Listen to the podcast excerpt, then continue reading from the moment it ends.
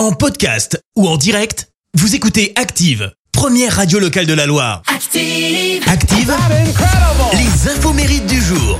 Soyez les bienvenus en ce jeudi 10 février. En fait, les Arnaud. Côté anniversaire, le chanteur français Maxime Le Forestier fête ses 73 ans. San Francisco se lève. Alors lui, il a été renvoyé du lycée en 65 pour euh, indiscipline. Ah Ouais, son credo à lui, c'était plutôt la musique. San Francisco. Et en 72, il sort son premier album.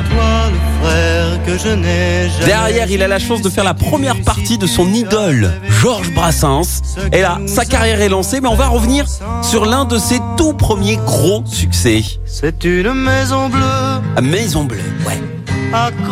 En 71, euh, bah, il est parti avec sa sœur à San Francisco dans une maison bleue habitée par une euh, communauté hippie baptisée Onga Donga. Et de retour en France, eh Maxime reçoit euh, une lettre accompagnée de dessins que lui ont envoyé les, les, les habitants de la Maison Bleue.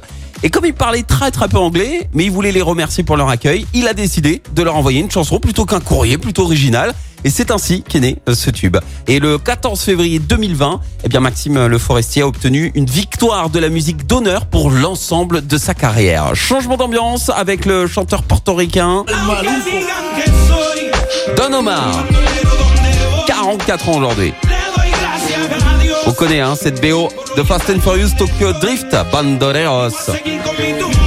Lui qui fait partie des figures du reggaeton, tout comme euh, Daddy Yankee. Et d'ailleurs, on le retrouve en 2010 aux côtés de Daddy Yankee, Lucenzo Econ et Pitbull sur ce morceau.